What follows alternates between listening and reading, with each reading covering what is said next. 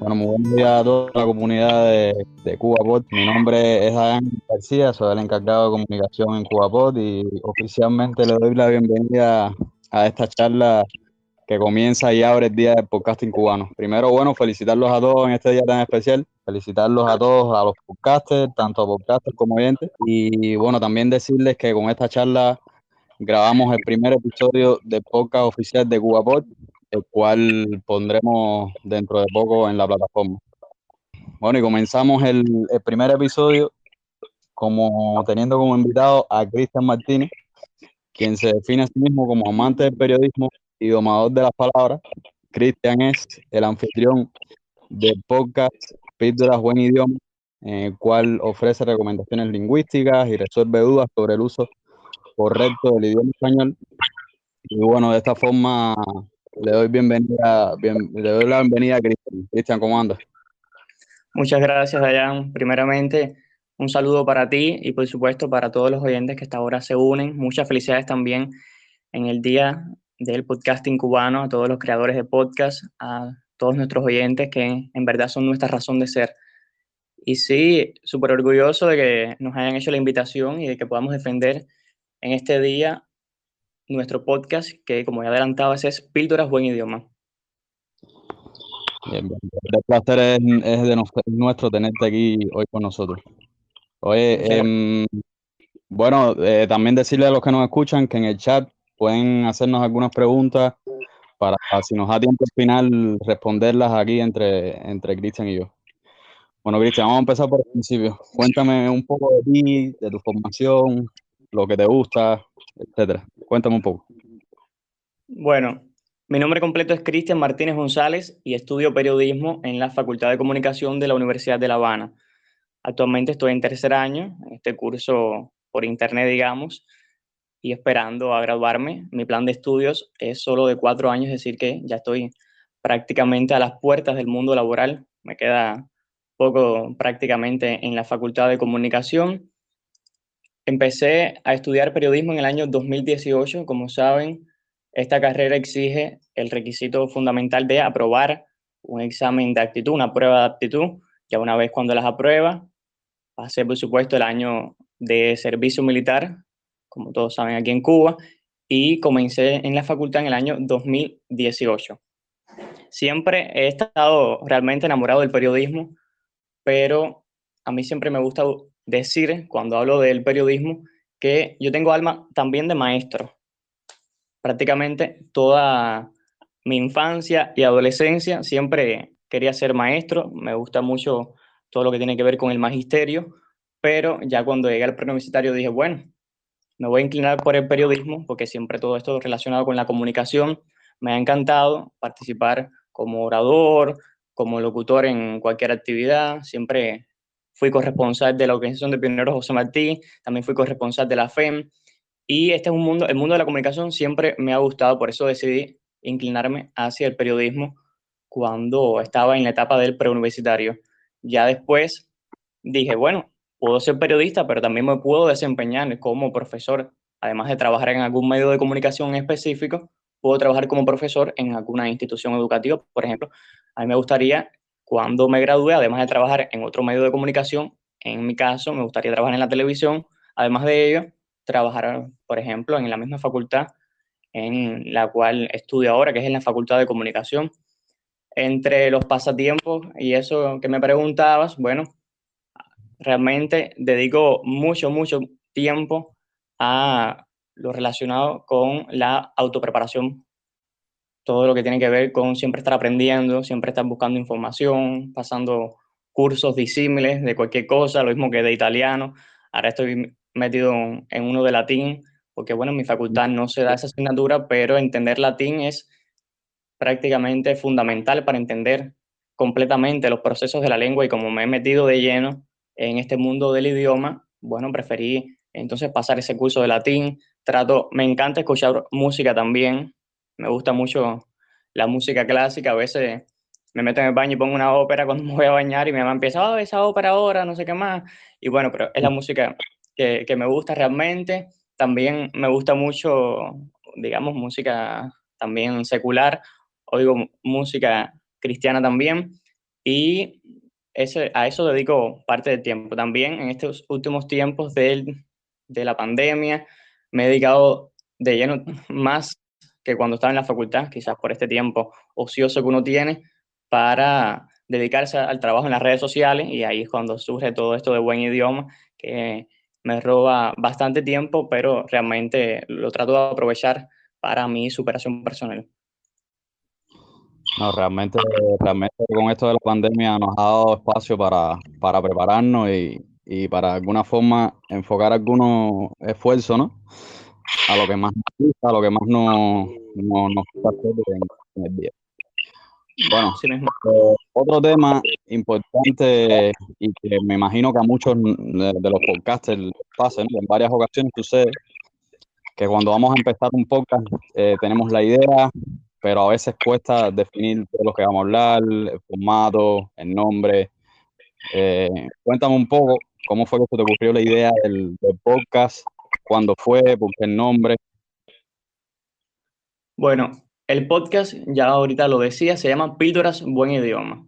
Realmente fue una de las iniciativas que se me ocurrió incluirle como complemento al canal que tengo aquí en Telegram, que se llama Buen Idioma. Es un canal que se creó en plena pandemia. El 15 de abril de 2020 fue el día de la creación del canal que se llama Buen Idioma. Cuando cumplimos cinco meses, o sea, en septiembre de 2020, dije, bueno, ya Buen Idioma está en Telegram, está en Instagram, en Twitter, en Facebook. Tenemos el blog. Además de esto, ¿qué nos vendría faltando?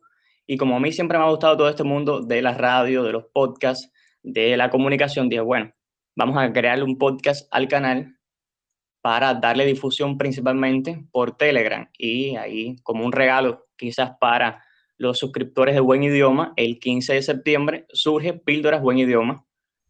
Y como un complemento para nuestro canal. Esto de Píldoras Buen Idioma, bueno, ahí prácticamente hay, digamos, un juego de palabras con esto de la píldora, porque en definitiva todos los hablantes necesitamos que nos administren alguna píldora, o sea, algún medicamento para, para hacer un buen uso del idioma español. Y por eso es que surge Píldoras Buen Idioma. A la hora de crearlo, escuché algunos podcasts relacionados con el lenguaje, con el idioma, para tener más o menos una idea de qué temas se van tratando, cuáles son las vías que ellos usan para captar la atención de los oyentes y por eso es que el podcast que, que hago con una frecuencia semanal, por eso uno de los, de los bajantes que tiene este podcast es un podcast semanal en defensa de la lengua y también es de cinco minutos.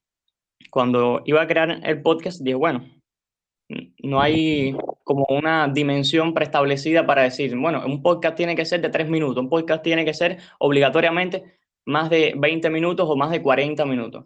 Como eso no está propiamente dicho, no hay como un libro que diga, no, obligado tiene que ser de tantos minutos, los que había oído relacionados con el lenguaje rondaban prácticamente este tiempo que te comentaba, cinco minutos, seis minutos, cuando más. Y bueno, dije, vamos a preparar algo bien sencillo, algo que nuestros oyentes no tengan que demorarse tanto escuchando un podcast. Y bueno, dije, y como es del idioma, quizás algo más denso, dije, bueno, vamos a hacerlo prácticamente de cinco minutos, seis minutos. Los que más han durado han sido algunos especiales, que el que más, más ha durado de todos los que tengo eh, fue el documental por el año del canal, el radio documental, que sí duró 15 minutos, pero realmente duran aproximadamente 5 minutos por ahí.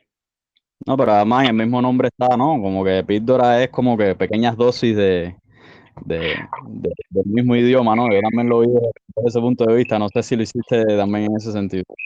Sí, así mismo. Y dentro de esa píldora tenemos como tres raciones para administrarlas a los oyentes. Yo primero me la administro a mí porque realmente son cuestiones lingüísticas, son cuestiones que siempre que estar detrás de ellas, pues el idioma está en constante cambio y por eso es necesario siempre estar actualizado. Algunas cuestiones ortográficas y gramaticales de hace 10 años ya no tienen nada que ver con la gramática y la ortografía de hoy día. Y por eso en la sección, en las, entre las secciones del podcast está la palabra del día, que trato siempre que sea en consonancia con precisamente la palabra que publico ese día.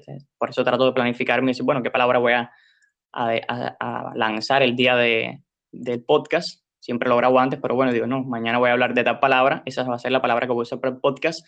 La última sección, la última sección es la relacionada con las dudas lingüísticas que nos plantean los suscriptores por las redes sociales. Elijo una, quizás la más polémica o quizás la más interesante, y ya con eso voy cerrando el podcast. Y en los minutos intermedios de, este, lo que hago es hablar sobre algunas recomendaciones lingüísticas que ha publicado la semana anterior, es decir, que el, suscriptor que no pudo escuchar quizás o que no pudo leer la recomendación en el blog o que se le perdió ese día en Telegram y no pudo encontrar las recomendaciones, bueno, puede encontrar en el podcast algún debate y no es lo mismo que publiquen las recomendaciones. Algunas cosas sí se repiten, pero siempre trato de darles un, algo más al, al, oyente para que diga, bueno, si ya escuché, si ya leí en el blog, ¿para qué voy a escuchar el podcast? Para que esto no pase, siempre trato de darle algún detalle más, algo que no dije, o decirle, bueno, en el podcast voy a hablar, ahondar en este tema, voy a precisar alguna cuestión. Por ejemplo, recuerdo ahora cuando hablamos del apóstrofo, en el, en el blog hablaba, por ejemplo, de los usos apropiados del apóstrofo, cuándo debemos usarlo y en el podcast hablé de cuándo no debíamos usarlo. Eso también ayuda un poco a hacer ese complemento que necesita el, el, canal. Por eso es que decía que era un complemento, algo para apoyar lo, el trabajo que hacemos en las redes sociales. Claro, me imagino, me imagino uno de los podcasts que, que quizás escuchaste sea el de, de Néstor Wong. Eh, Exactamente. Para darle a la lengua bastante interesante igual sobre el tema la, del lenguaje y, y, bueno, la, el lenguaje de manera general, Ernesto también toca otros temas que no solamente son de español, pero la verdad que el tema, por lo menos a mí, eh, me, me, apasiona mucho el tema del lenguaje y, y, la verdad que con sus podcasts se aprende bastante. Así mismo Entre otras de las cosas que, que puede frenar a un podcast quizás empezar a, a, a, su podcast, ¿no? Es, es técnicas, ya sea para grabar, ya sea de, de cómo hacerlo, de cuándo hacerlo. ¿Cómo, qué, qué, hábitos tienes tú? ¿Qué, ¿Qué, equipamiento usas? ¿Qué programas de edición? ¿A qué hora tú crees que es la mejor hora para grabar? ¿Las condiciones? Háblame un poco de eso. Bueno, como ahora estamos confinados, eh, eh, no he tenido la oportunidad de, de grabar en un estudio como si lo hubiera podido haber hecho si estuviera en la Facultad de Comunicación, que tenemos estas posibilidades y tenemos un estudio con todos los equipamientos ahí listos y a nuestra disposición, que es lo bueno de, la facultad, que todo esto nos lo presta y como es nuestro, tratamos de, usarlo para nuestros proyectos también. Bueno, como no, puedo, no he podido usar nada de eso por todo esto de la pandemia, lo hago desde mi casa con mi propio celular y en horas de la madrugada. Es decir, trato de hacerlo a la una de la mañana, por ahí a las 12, para que a esa hora no haya tanta bulla. Siempre se aparece algún gallo por ahí a molestar a esa hora, pero bueno, espero a que... son la constante, los... Esos son tremendos y amigos de todos los creadores de podcast que tienen que recurrir a la madrugada para grabarlos. Y esos gallos... Los ambulantes. Sí, sí, eso... Y por el día mi barrio es muy, muy concurrido muchos carros, por el día es imposible grabar, así que trato de hacerlo en horarios de la madrugada. Y el programa que uso para editar es Audition. Ahí lo que hago es tratar de poner en práctica un poco lo que aprendí en la facultad. Realmente cuando empecé a grabar el podcast en septiembre y a editarlo yo mismo, porque los trabajos que hacía en la facultad casi siempre lo editaba un compañero de clase. Cuando empecé a editarlo yo mismo, ahí fui aprendiendo muchísimo. Realmente no sabía prácticamente trabajar en, en Audition y, pero bueno, lo vi bastante fácil, no, he, ido mejorando con el tiempo, por supuesto. Esto de editar la música, de nivelar los audios, que al principio lo mismo de las cortinas, prepararlas, de buscar una música que quizás no salga por encima de, de, mi voz cuando estoy explicando las cuestiones del podcast.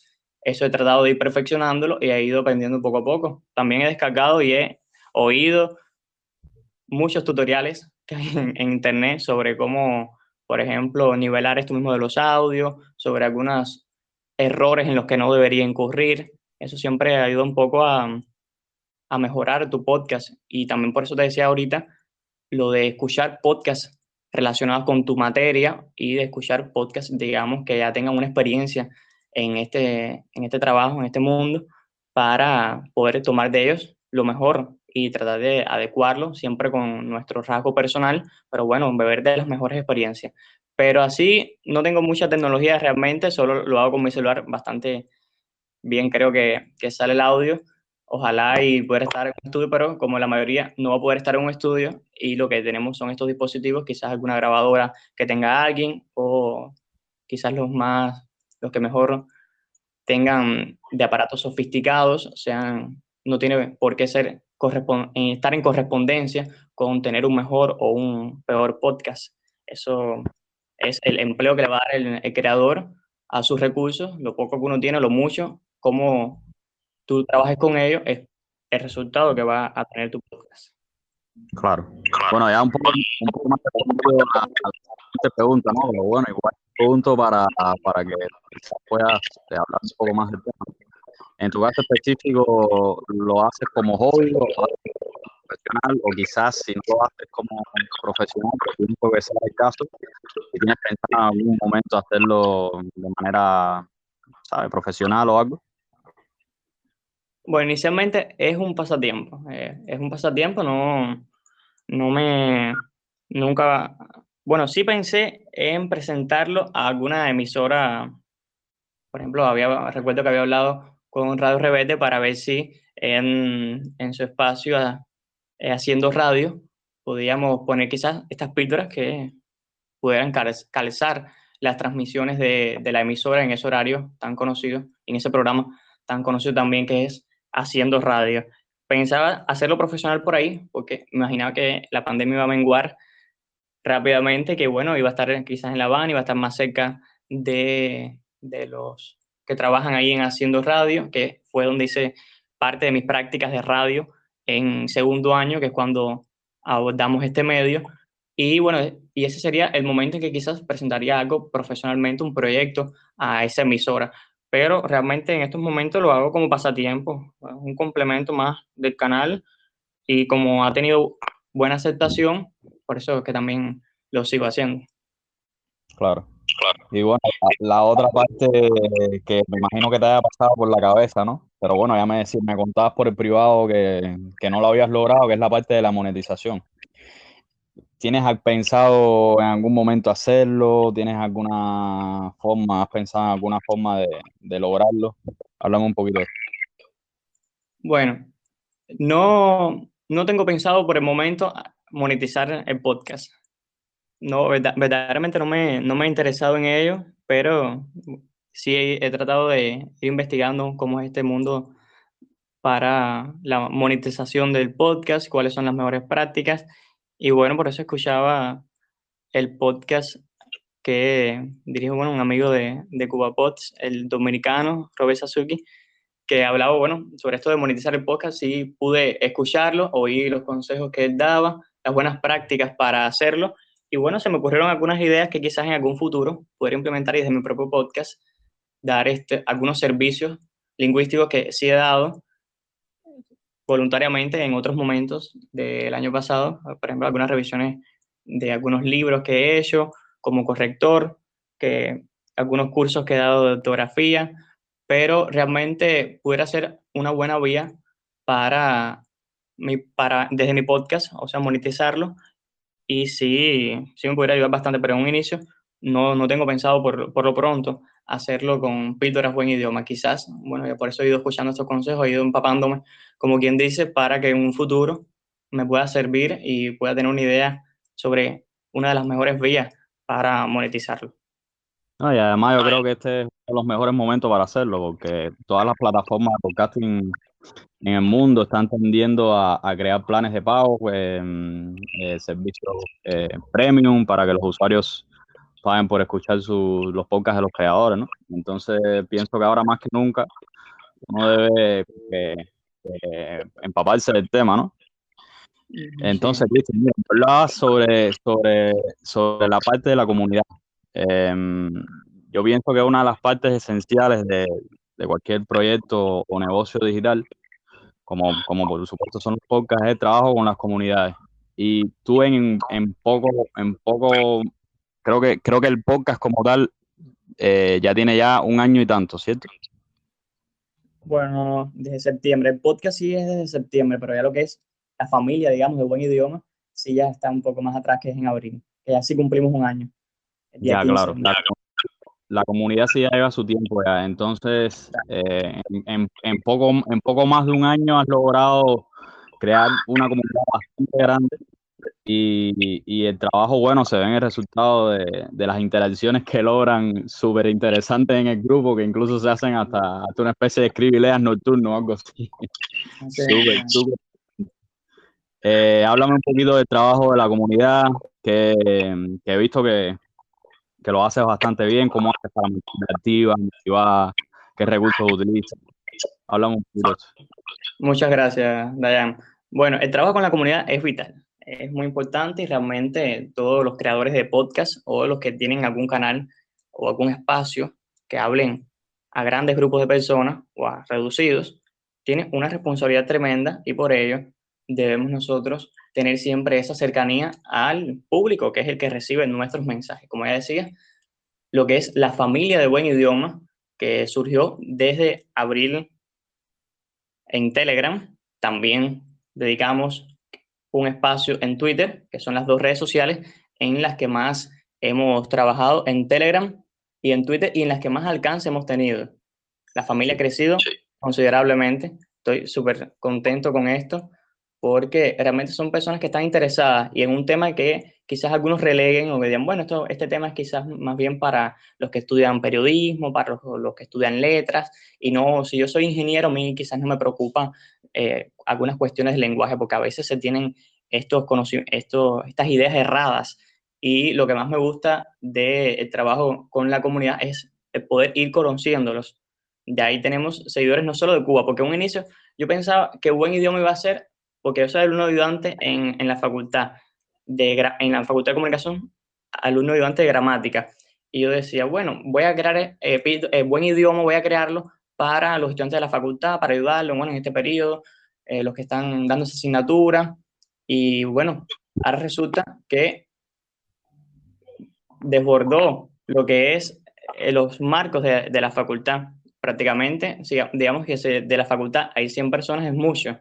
Lo demás, de toda Cuba, prácticamente, hay suscriptores, incluso tenemos suscriptores desde otros continentes, nos siguen desde lo mismo que desde España, que desde Andorra, que desde Filipinas, y eso nos llena de mucho orgullo. Por eso es ese contacto directo que uno tiene que tener con la, la comunidad para conocerlo, para saber las fuentes. Solamente el 30%, y eso es mi mayor orgullo, de verdad, el 30% del canal es de una carrera afín al mundo de las letras. Es decir, que ese otro 70% no está directamente relacionado con las letras, pero que el hecho de que se interese por hablar y escribir correctamente, ya eso es un premio indiscutible. Y por eso es que he tratado de, estar cerca de ellos para conocer sus intereses, para que nos expliquen quizás, para que nos planteen sus dudas, para poder calzar estos problemas lingüísticos que venimos, con los que venimos acarreando desde hace años ya. Evidentemente a la gente interesa cada día más el, lenguaje, y cómo hablar y cómo escribir de forma correcta, ¿no? Y yo pienso también que de la comunidad en Twitter, sobre todo, ¿no? Eh, la RAE tiene, tiene muy, buen, muy buena atención, por, decir, por así decirlo, a su propia comunidad y, y casi siempre que tú preguntas, incluso hasta a veces lo hacen de forma un poco cómica, ¿no? Sí, sí, es verdad. Bueno, eso también lo hemos tratado algunas veces en el canal eh, bueno, el servicio de RAE Consultas hemos tratado quizás de, de, de traspolarlo a nuestro canal y es uno de los servicios que, que, prestamos desde Buen Idioma. Desde ahí nos plantean consultas de índole, como decimos siempre, propiamente lingüística. Son cuestiones sobre el uso correcto del español y las tratamos de solventar desde nuestra cuenta en Twitter, pero como decía, ahí realmente es la, la Academia Española la, que, la dueña de, digamos, tiene más de un millón de, de, seguidores allá, por allá y se dedica propiamente a saldar las dudas de los hablantes en Twitter. Por eso es que quizás allá nos plantean algunas dudas, pero realmente son quizás más las que dedican a la academia. Pero lo que es en Telegram, ahí donde, digamos, la Real Academia no tiene el espacio, ahí donde nosotros aprovechamos para mm, aclarar todas las dudas que nos plantean los hablantes. Hablantes, ya te decía, lo mismo que de Cuba, que de cualquier otro país, y eso nos ha ayudado también a conocer la variante de otros países, la, cómo la lengua se manifiesta diferente, por supuesto, en otros países, eso nos ha ayudado. Y lo mismo nos plantean dudas un estudiante de secundaria que una persona ya de, de 60, 70 años. Y eso es otro orgullo más que a cualquier edad se interesen por el uso correcto del idioma. Y también ellos son los que participan en nuestras dinámicas. Ahorita hablaba sobre lo del escribe y lea. Y si realmente es una dinámica que ha tenido bastante aceptación en el canal, la hacemos los lunes y se nos unen panelistas, incluso ahora con los chats de voz de Telegram nos han ayudado a mejorar esta dinámica del escribir y a veces también podemos dedicar el espacio del chat de voz a hacerlo por ahí. También los martes y los jueves realizamos las dinámicas de los retos de las 10 preguntas que se han vuelto quizás algo de lo más común en el canal, que hemos reeditado en varias ocasiones, y los sábados últimamente estamos realizando una dinámica inspirada en el conocido programa español que es Pasapalabra, que como son cuestiones afines al idioma, tratamos de aprovecharla y que nuestra comunidad se sienta bien y se sienta contenta en el canal de, y aprendiendo de una manera un poco, digamos, no convencional. No, pues evidentemente el, el, idioma no solamente se ha quedado en el ámbito académico, ¿no? Las personas le, le, atrae, el tema y, creo que el trabajo que hace en todo lo, sea, bueno, en el mundo de nosotros del podcast, del, podcast ¿no? Han hecho bastante bien, buen trabajo y ha mantenido a la, a la audiencia eh, con ganas de, de, seguir escuchando más, más contenido. Eh, hablando de este tema, de tus oyentes y, tu audiencia, dime qué, elementos opinas que son, que son claves para que las personas eh, se mantengan escuchando tu podcast. Bueno, para que las personas estén ahí a pie de cañón cerca del podcast y que no se aburran, creo que sería importante que el podcast no sea monótono. Es decir, no puede, el creador del podcast no puede crearlo no puede concebirlo pensando de que puede aburrirse a alguien en algún momento. Es decir, que el tiempo que ese oyente te está regalando hay que valorarlo en oro.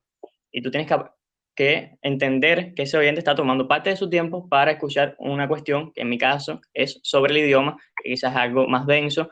Y ahí es donde está otra misión del, del creador del podcast, que tiene que tratar de hacer digerible ese contenido que va a presentar a mí, por ejemplo, no se me ocurriría en el podcast hablar de la prótesis y la podosis de una oración que quizás al oyente medio, que rayo, qué cosa es la prótesis y la podosis. Pero bueno, si yo le explico quizás al oyente que cuando hay una oración que comienza con un sí condicional, si estudias, aprobarás, y le explico que después estudias una coma, y ahí es algo más entendible. Si estudias coma, aprobarás. Que estar explicándose que si la prótesis, que, que la prótesis, que si la podosis, que son cuestiones quizás más teóricas y más lingüísticas que al oyente medio quizás no le hace falta conocer propiamente. Y por eso hacer digerible el contenido que uno vaya a tratar, ya sea de la rama de la que sea, por ejemplo, de la medicina o de esto mismo que tiene que ver con el lenguaje, hacer su podcast digerible, hacerlo con palabras quizás no rebuscadas, con contenido asequible para todo tipo de personas. Y también hay que, creería que para mantenerlos ahí eh, cerca del podcast,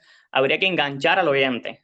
A mí me gusta mucho cuando voy a hacer lo que es, digamos, la promoción del podcast, o sea, anunciar o titular el podcast, hacerlo con algo llamativo. Por ejemplo, nosotros tratamos el tema del ordenamiento monetario y cambiario en Cuba. Y el título que le pusimos era Pa que la cuenta te dé. Y era un tema de actualidad que en aquellos momentos estaba, eh, bueno, y todavía está ahí en, de presencia en los medios de comunicación. Y bueno, tratamos el tema del ordenamiento monetario desde el lenguaje, por supuesto, qué significa CUC, qué significa CUP, y para que la cuenta nos dé, pero realmente lo que nosotros decimos es para que la cuenta te dé. Y ahí aproveché y hablé sobre el uso del apóstrofo, que ahí en ese PA no debe llevar esa coma arriba, que a veces indebidamente la escribimos, y ahí aproveché para sacar este tema. También cuando hacemos esto del anuncio del podcast, tratamos de poner, de hacerle una pregunta llamativa o alguna cuestión lingüística o de algún tema importante que se hablar en ese podcast. al usuario común le, le, interesa, por ejemplo, una duda que si el helado se toma o se come, o si se dice el calor o la calor, o si hay que decir carácter o carácter. Y como el hablante tiene esas dudas y es lo que más nos preguntan quizás, ya yo sé que, bueno, por ahí deben ir los tiros, por ahí debe estar el título del podcast o por ahí debe estar lo que se va a tratar el podcast, aunque esto del el calor o la calor se responde quizás en los últimos minutos del podcast. Por eso yo creo que enganchar al oyente, como, como decimos, tenerlo ahí pegado a nuestro podcast, no hacer monótono el trabajo que hagamos para los oyentes y presentar buen contenido. Esto realmente quizás es lo que engloba todo. Tú puedes tener muchos conocimientos sobre algún tema o puede ser un tema súper interesante, pero si tú no presentas ese contenido adecuadamente y si no es algo que de verdad puede ayudar a los oyentes, se van a ir, no van a escucharlo o en el minuto 3 lo van a dejar ahí.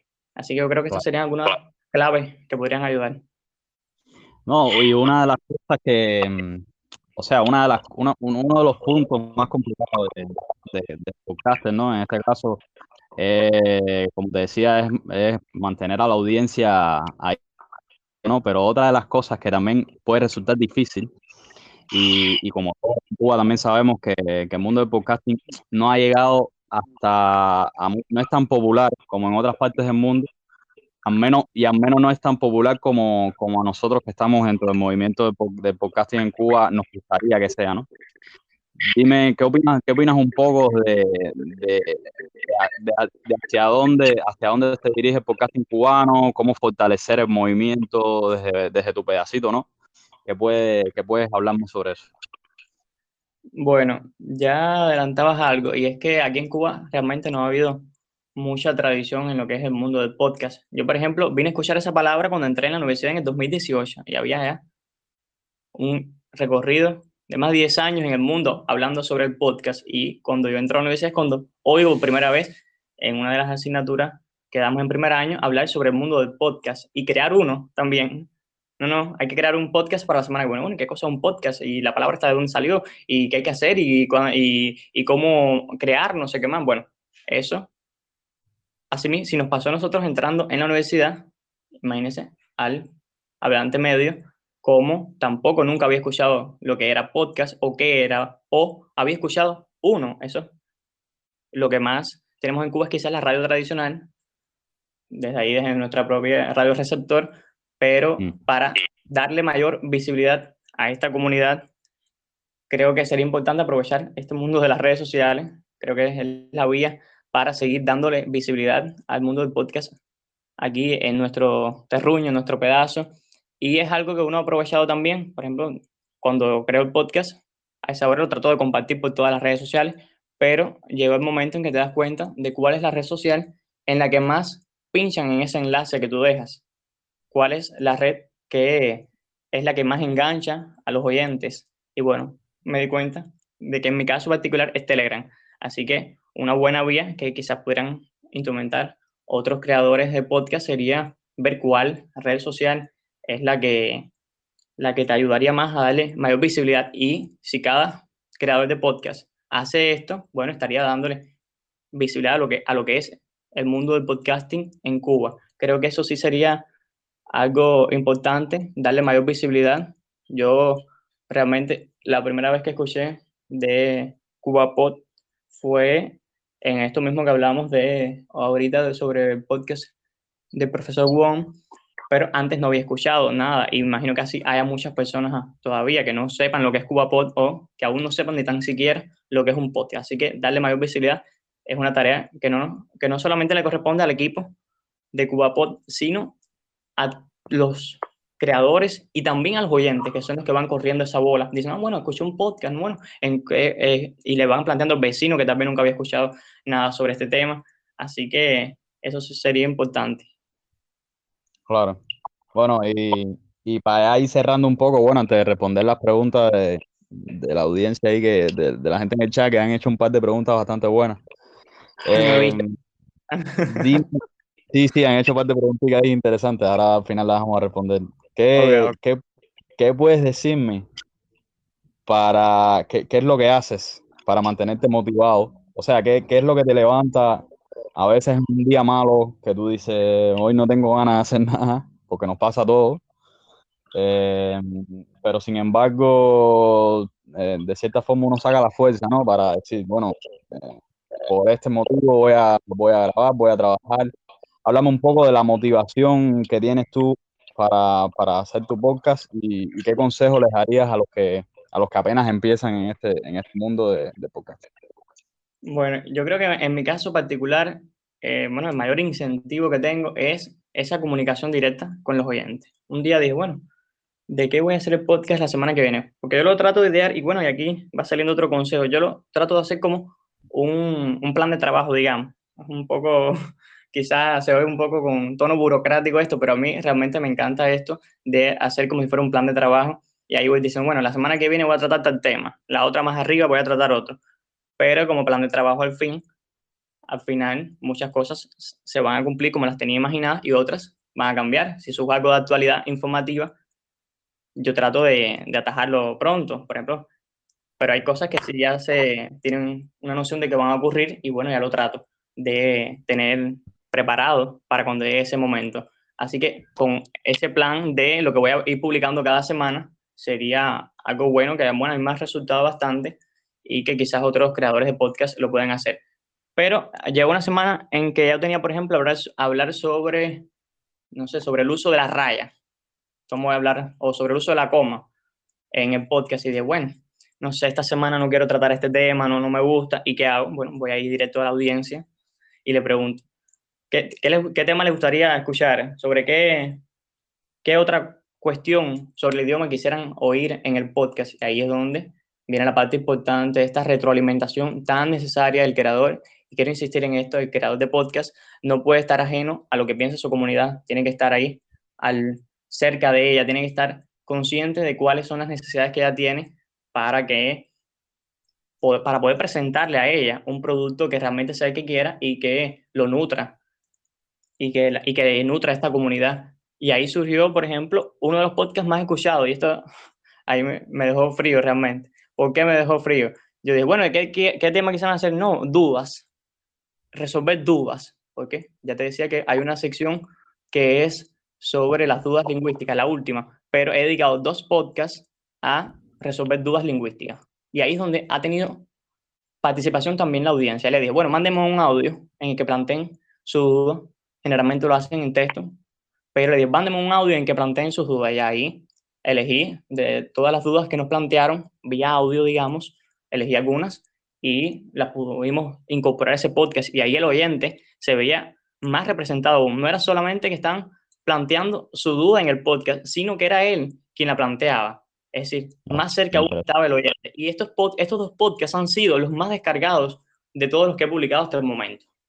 Y eso me llena de orgullo realmente porque el, creador de podcast, cuando oye su voz, cuando oye su duda, ya se siente un, poco más identificado. Por eso es que decía esto de la retroalimentación, y es el consejo que le daría a los creadores de podcast, esa retroalimentación necesaria que no debe fallar entre el creador y la comunidad. Perfecto, perfecto, Cristian. Bueno, respondiendo una de las preguntas que hicieron Marcia Moreno, dice Marcia que es de, Venezuela y apenas está empezando a hacer podcast.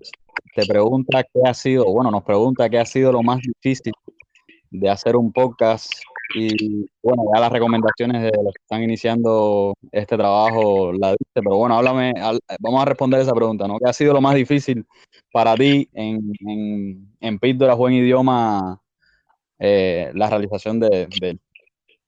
Bueno, lo más difícil ha sido quizás mantener esta secuencia semanal.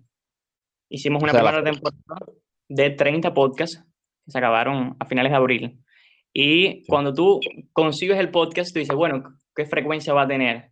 Y bueno, va a ser una frecuencia semanal. Y nunca me imaginé que desde septiembre hasta abril pudiera hacerlo sin fallar ninguna semana el podcast. Es decir, que publicamos incluso hasta la última semana que era de diciembre. Y ese ha sido un gran reto, mantener esta constancia en el trabajo, que quizás alguna semana no hubiese podido o hubiera fallado, pero por eso he hablado ahorita de toda la planificación que uno debe tener para que esto no ocurra, porque si tú consigues que el podcast va a salir semanal eh, y vas a tratar de ser constante, ese sacrificio que uno haga es importante y eso también te lo recompensa la audiencia. Así que la constancia es difícil, es dura, pero al final trae, su, trae sus resultados.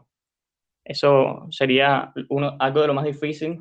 También lo he aprovechado quizás por todo esto de, de la pandemia. Eso también me me ha ayudado que, en algún sentido, porque si estuviera en la facultad con la presión de las clases, ahí en vivo, digamos, ahí quizás sería un poco más difícil mantener esta constancia y ahí vendría a jugar ese sacrificio, ese, ese incentivo que uno tiene que tener para seguir haciendo su podcast y que lo sigan descargando y que lo sigan oyendo y que siga creciendo tu comunidad.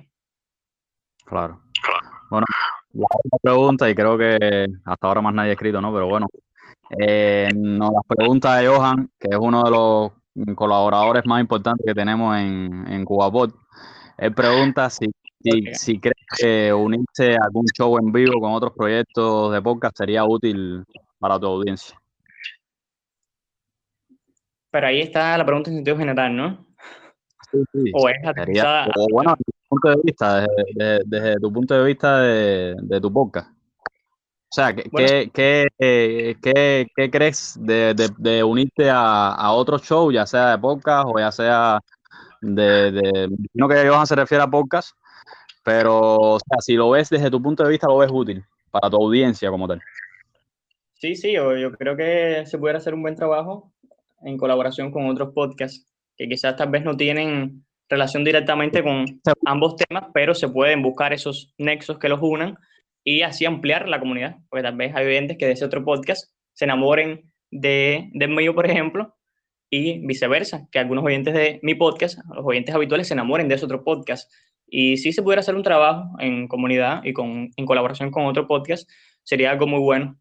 Yo tengo pensado hacerlo en un futuro, es algo que están dando a conocer aquí, hacer colaboraciones con otros podcasts, así como invitaciones o como entrevistas quizás, o preparar algún trabajo en especial para unir otro podcast, por ejemplo.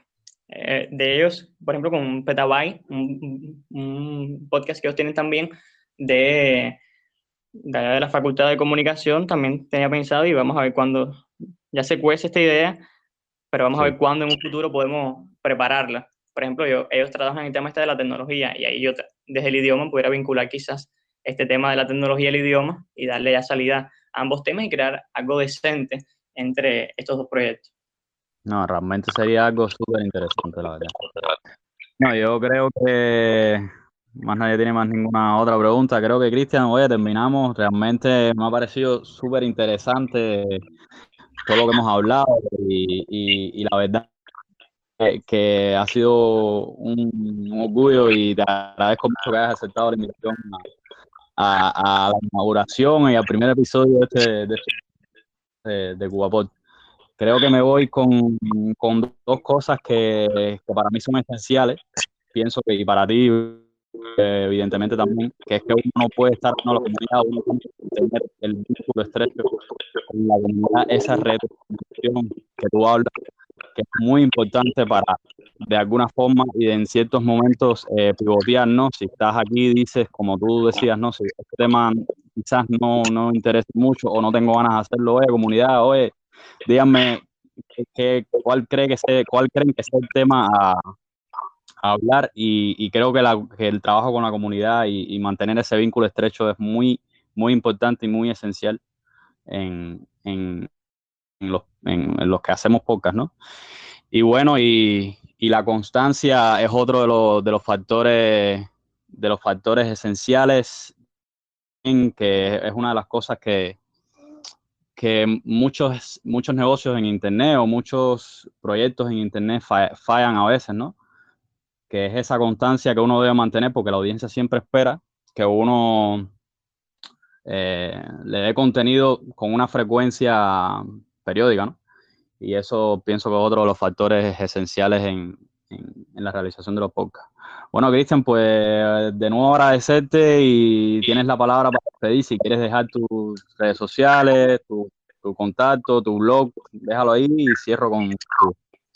Muchísimas gracias, Dayan, a ti y a todo el equipo de CubaPod, de CubaPod, de cual realmente me siento parte también. Agradecerles a los oyentes, a todos, un feliz día de, del podcasting cubano Esperamos que esta conmemoración la podamos celebrar durante también los próximos años y agradecerles insisto, a ustedes, los oyentes, que son los que mantienen en vivo, los que mantienen vivo nuestros podcasts.